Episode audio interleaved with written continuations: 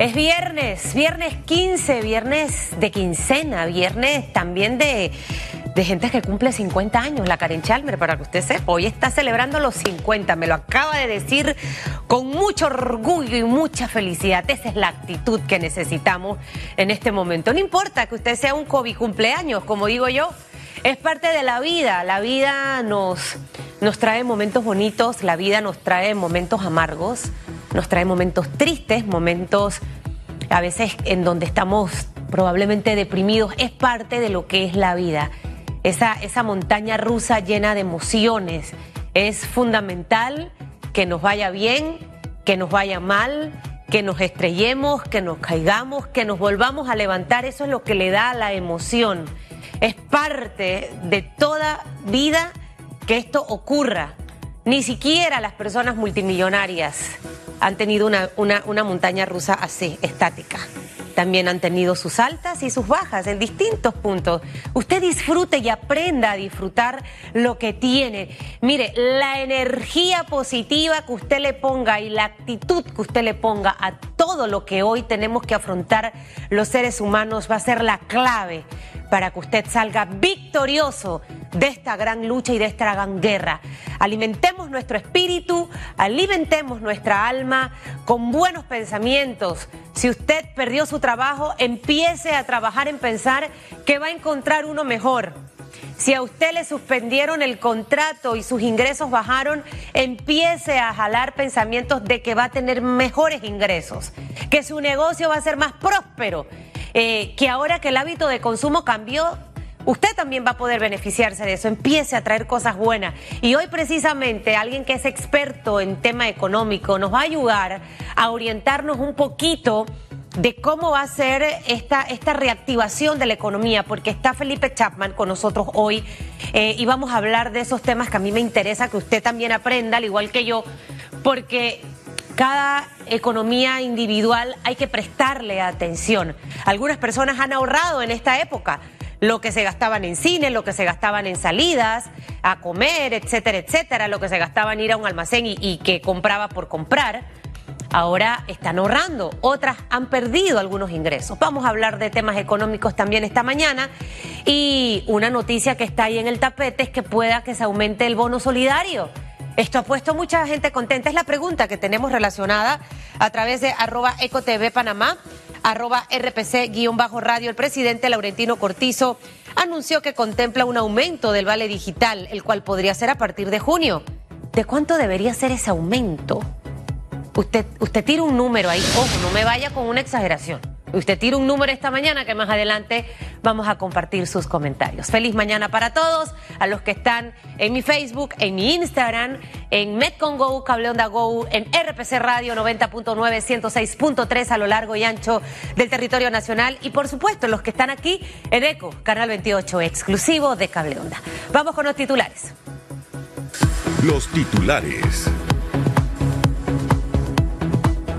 Así titulan hoy los diarios de la localidad. Panamá supera los 9.000 casos de COVID-19. El Ministerio de Salud indicó que se han registrado 260 decesos por COVID-19 con 174 casos nuevos. La jefa de epidemiología del Ministerio de Salud, Lourdes Moreno, detalló que los pacientes contagiados son un total de 2.422 y están en aislamiento domiciliario, 737 de ellos en hoteles, otros 284 están hospitalizados en sala y 72 personas se encuentran en cuidados intensivos. 7.35 minutos. Hoy viernes se instala la Comisión de la Mesa Económica Laboral.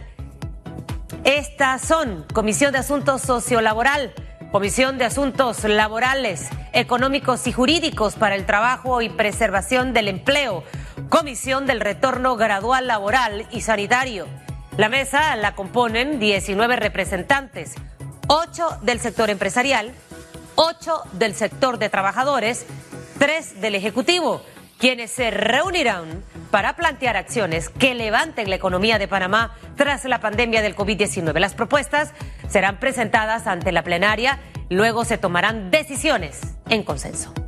735, más de 149 mil personas este viernes se benefician con bonos digitales, es decir, hoy.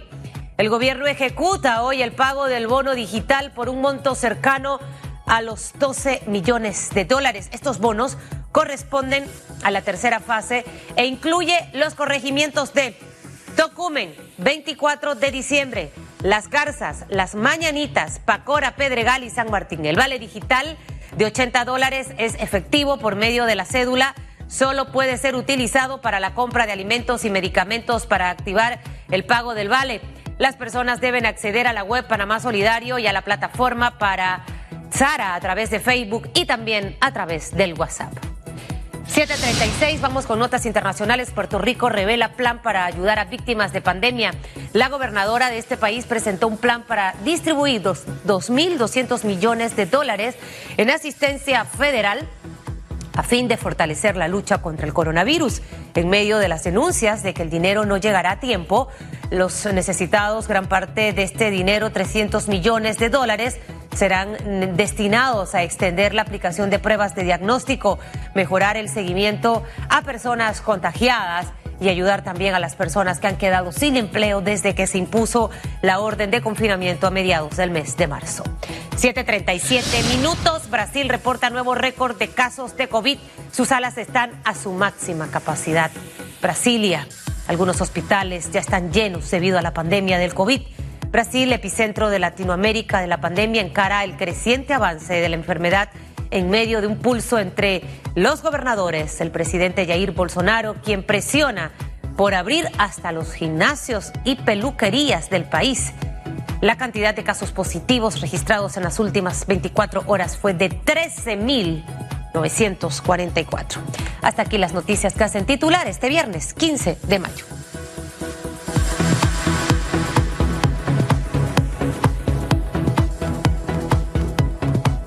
Tenemos pregunta colgada en redes. Hoy se paga el bono solidario, pero también hay una iniciativa por ahí dando vuelta. El presidente de la República, Laurentino Cortizo, anunció que contempla un aumento en el ballet digital el cual podría ser a partir del mes de junio. ¿De cuánto debiera ser? A ver, usted opina esta mañana a través de arroba ecotv panamá, arroba rpc-radio. Hoy está con nosotros Felipe Chapman, es director de Indesa, es economista. Nos va a ayudar a entender muchas de las cosas que en materia económica han estado circulando en las últimas semanas. Así que vamos a conectarnos inmediatamente con él vía Skype. Buenos días, señor Chapman. ¿Cómo está? ¿Cómo amanece en este viernes? Muy bien, gracias, Susan. ¿Tú cómo estás? Feliz de la vida. A pesar de todas las circunstancias hay que sonreír, así que eh, tratar de dibujar esa sonrisa en el rostro. Señor Chapman, hay buenas noticias. Eh, hoy le dan el bono solidario a mucha gente. Estamos hablando de 14 millones de dólares. Espero que ahí esté un par de gente que, que me escribe todos los días pensando que yo trabajo en el gobierno, a ver si ya por fin les llega el bono solidario. Eh, este desembolso es importante para muchas familias panameñas que, que, están esperando este dinero hace mucho tiempo y en paralelo se analiza la posibilidad de que este bono solidario aumente de 80 dólares. Usted es economista, eh, conoce nuestras finanzas, eh, sabe cuál es el manejo que, que, debemos darle a nuestras finanzas para que nos alcance la plata, porque después que pasa el COVID, regresan el resto de los compromisos. Señor Chapman, Gracias. Empezamos con usted de inmediato. Con gusto, Susan. Eh, mira, esa estrechez financiera aplica no solamente para el gobierno, sino también aplica para las personas y los hogares, porque los recursos no son infinitos. Eh, desde un punto de vista del gobierno nacional, yo creo que podríamos esperar que pueda continuar ayudando a los, a los ciudadanos más afectados eh, por la pandemia eh, por un tiempo, pero obviamente no de forma indefinida porque los recursos se agotan. Eh, pero es, es, fundamental, sobre todo tomando en consideración, ya vamos por casi 200 mil contratos laborales suspendidos, según nos informa el Ministerio de Trabajo. Y además de eso, recordemos que una parte muy importante eh, de, eh, de, los trabajos o de la ocupación económica en nuestro país viene el sector informal, o sea que no hay contratos de trabajo suspendidos para eso porque no tienen contratos de trabajo. Y esos son personas a todo, a, todo el nivel eh, socioeconómico, va desde el individuo, el bonero, hasta ese independiente que puede ser un plomero, un electricista, un ebanista, hasta inclusive algunos independientes que en buenos momentos pueden tener altos ingresos, como puede ser un, médico, un cirujano, un abogado, un arquitecto, que muchos de ellos obviamente tampoco están, eh, eh, un dentista, muchos de esos que probablemente no están recibiendo ingresos en estos momentos. Así que esto está afectando a, a, todos los niveles de, socioeconómicos del país. Por supuesto que en la medida que se sube el umbral de ingresos, uno esperaría que esas personas han logrado ahorrar un poco más a lo largo de su vida, de forma tal que tienen un colchón para aguantar mientras pasa eh, eh, esta pandemia. Pero lo importante allí es que eh, el gobierno le, le, logre llegar, uno, logre identificar y logre llegarle a las personas más afectadas por la pandemia, primeramente para que puedan quedarse en sus casas mientras pasamos por ese proceso de una reapertura programada de la economía de forma tal de que eh, eh, no nos infectemos masivamente y no colapse nuestro, nuestro sistema de salud. Mientras te escuchaba o mientras esperaba que iniciara esta entrevista, leía una, una noticia en, en BBC Mundo donde hablaba, por ejemplo, en el caso de Brasil, donde ya hay personas que en, en el sistema de salud pública no logran conseguir camas de cuidados intensivos y muchos terminan falleciendo. Eso es precisamente lo que no queremos que ocurra acá.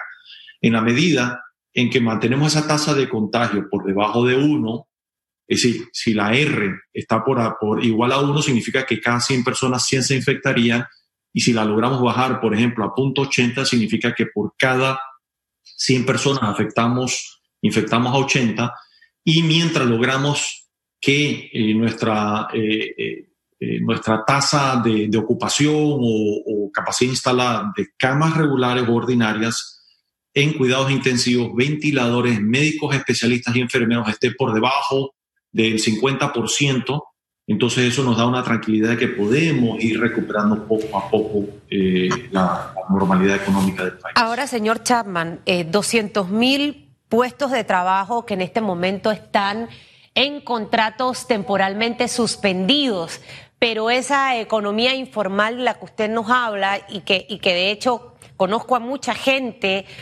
eh, ¿en qué porcentaje pudiéramos hablar? Porque obviamente hay 200 mil contratos temporalmente suspendidos. Sabemos que son 200 mil personas que no están llevando dinero a su casa.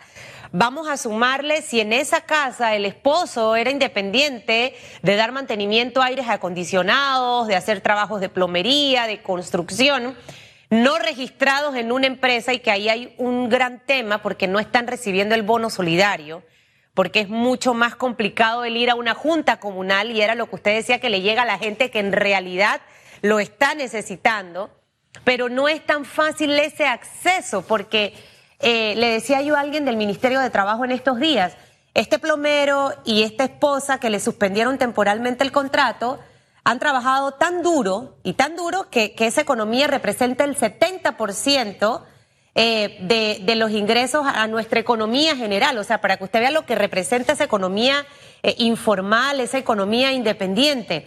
Hicieron su casita, pasaron con las bolsas, la casa tiene cerca, tiene sus verjas, una casa pequeña, pero se ve bien. Ahí no vamos a dejar bolsa porque esa casa se ve bien. Sin embargo, no se sabe qué ocurre dentro de la casa. Hay un contrato suspendido y hay un plomero que es independiente que tampoco recibe bono solidario porque no está inscrito dentro del sistema. Eh, si pudiéramos hablar en, números, en porcentajes de esas personas independientes que obviamente no están registradas en, una suspensión temporal de contrato, ¿de cuánto sería para sumar ambos?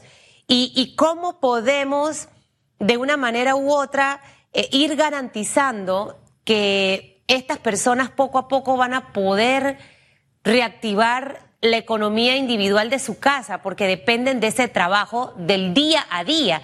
Hay una mesa que hoy se instala, lo decían los titulares, pero sé que estas personas se sienten excluidas, porque ahí no se habla de estos trabajadores independientes, señor Chapman. Sí, bueno, primero que eh, escuchándote realmente eh, eh, pintas un escenario angustioso. Todos somos ciudadanos y panameños, indistintamente que tengan o no contratos laborales. Y si son independientes, son pequeños empresarios, lo cual tiene a su vez un gran mérito.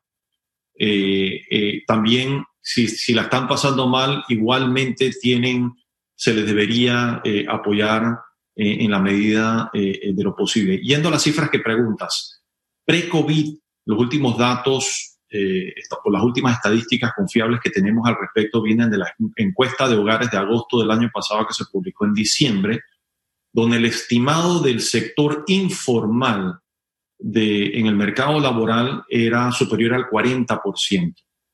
Es decir, que eh, imaginémonos, cuatro de, al menos cuatro de cada diez personas que están económicamente activos eh, se encuentran dentro de esa categoría eh, de informales que acabamos de describir, desde el buhonero hasta esos que mencionas técnicos en plomería, electricidad, áreas acondicionados, ebanistas, etcétera. También eso incluye ingenieros, arquitectos, médicos, cirujanos, dentistas, abogados, eh, es decir, incluye todo un panorama de gente que se encuentra dentro de eso.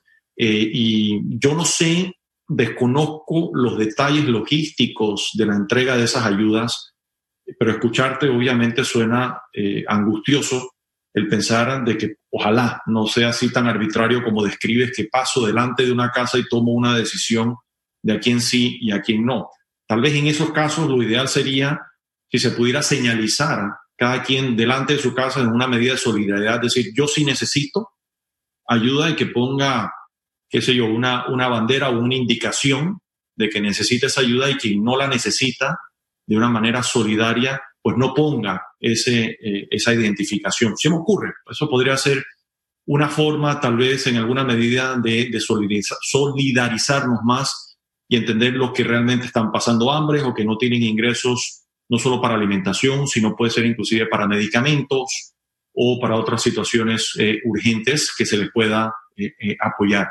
Y no solamente está la ayuda del gobierno, también puede haber ayuda de los vecinos, de la comunidad, que ya hay, escucho algunas comunidades, sobre todo en el interior, donde he escuchado que la gente se ha organizado bastante bien y los que están en una situación ligeramente mejor, están logrando ayudar a los que la están pasando eh, eh, peor. O sea, que esto es un tema no solamente eh, de autoridades gubernamentales, sino, así, conozco de esfuerzos muy loables, personas calladas que de forma privada están ayudando a vecinos de sus comunidades. Es, y se lo digo con propiedad tristemente, señor Chapman, en mi caso personal conozco a muchos casos de estos y obviamente por la información que manejamos he tratado de orientarles. La que a mí me hace a veces el cabello tiene su salón, está cerrado, no tiene ningún ingreso para nada y su esposo electricista. Con mucho sacrificio tienen una casa en Arraiján. Al sol de hoy a esa casa no ha llegado una bolsa de comida.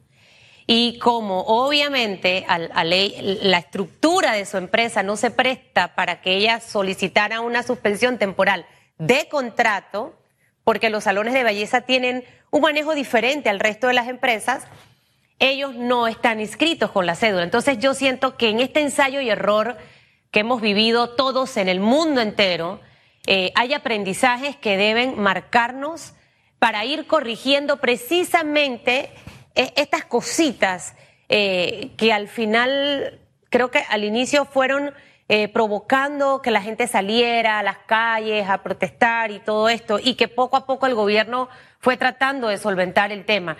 Porque definitivamente que hay personas y hay familias que todavía hoy no han recibido una ayuda y es sumamente importante esa entrega del bono de hoy. Ahora, escuchamos dentro de los titulares. Eh, hoy esta mesa eh, de trabajo instala las comisiones de la Mesa Económica Laboral Ahí hay varios puntos que se tocan. Asuntos sociolaborales, asuntos laborales, económicos y jurídicos para el trabajo y la preservación del empleo y la Comisión de Retorno Gradual Laboral y Sanitario. Eh, pareciera que son tres comisiones eh, que van a estar obviamente trabajando en forma paralela. Y usted al inicio nos hablaba de que obviamente los fondos hay que saberlos administrar, tanto dentro del hogar, dentro de una empresa, como el, Estado en sí. Eh, ¿Qué nos va a garantizar a los panameños que esta eh, mesa de trabajo hoy instale estas comisiones? ¿Qué va a representar esto para nosotros? Eh, ¿Cuán cercana veremos la luz de reactivar la economía panameña, señor Chapman? Bueno, yo no conozco el detalle, no formo parte de esas mesas, no conozco el detalle ni la agenda de los temas que se van a tratar, pero escuchándote y leyendo las noticias, eh, a mí me da, es, es, una luz de esperanza eh, ver tanto trabajadores como empleadores sentarse en una mesa para dialogar. Eh, lo último que queremos es alejarnos o enfrentarnos en diatribas y lo que debe imperar es el diálogo racional, constructivo, eh, y para ver cómo enfrentamos esta situación difícil entre todas las partes, identificar, bueno, ¿qué podemos hacer para que si no la totalidad, la mayoría de esos, de esos contratos laborales suspendidos puedan reactivarse tan pronto se levante la emergencia nacional, identificar qué obstáculos tenemos como país para facilitar la, la, la contratación de nuevas personas, de jóvenes sobre todo, que es donde están más concentrados los niveles de desempleo.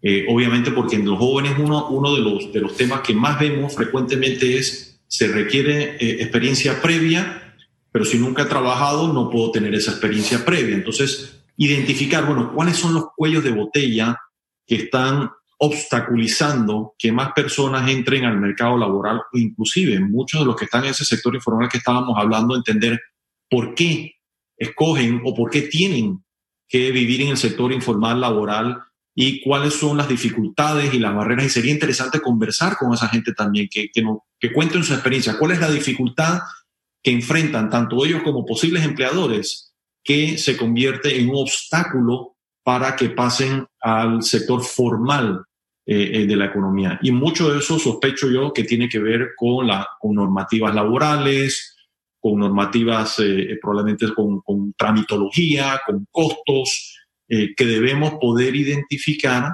y ojalá entre las partes conversarlas de forma tal de que podamos eliminar esos obstáculos sin sacrificar la calidad de los trabajos que hay en el mercado. Bueno, usted ha dado en el clavo y quiero profundizar un poco en torno a eso, porque en este ensayo y error, ahí hay otra lección. ¿Cómo llevamos a esa economía informal a la formalidad? Muchas de estas personas no, no, conocen, no saben, piensan que a lo mejor no les conviene porque tienen el concepto de que todo lo que vayan a recibir de ganancias en su negocio lo van a tener que pagar como impuestos, señor Chapman. Entonces creo que se necesita una orientación a todo este grupo de personas. ¿Cuánto vamos a crecer en el 2020? Lo que queda de este año. Y, y básicamente, ¿cuáles serían esos ajustes que como país podemos hacer cuando hemos tenido que endeudarnos producto de la pandemia. Y antes de la pandemia ya teníamos una deuda. Entonces vamos a profundizar un poco sobre eso, señor Chapman, ¿le parece? Muy bien. Regresamos en tan solo segundos con usted. Puede participar, puede participar usted también de la pregunta en redes porque hoy se paga el bono, lo voy a reiterar, porque eso lo va a poner contento si andaba medio triste o amargado. Hoy se paga el bono y en paralelo, el presidente anunció que contempla un aumento en el vale digital, el cual podría ser a partir del mes de junio. ¿De cuánto debería ser? Usted utiliza el hashtag radiografía, pero use montos reales. Por favor, pausa y regresamos en segundos.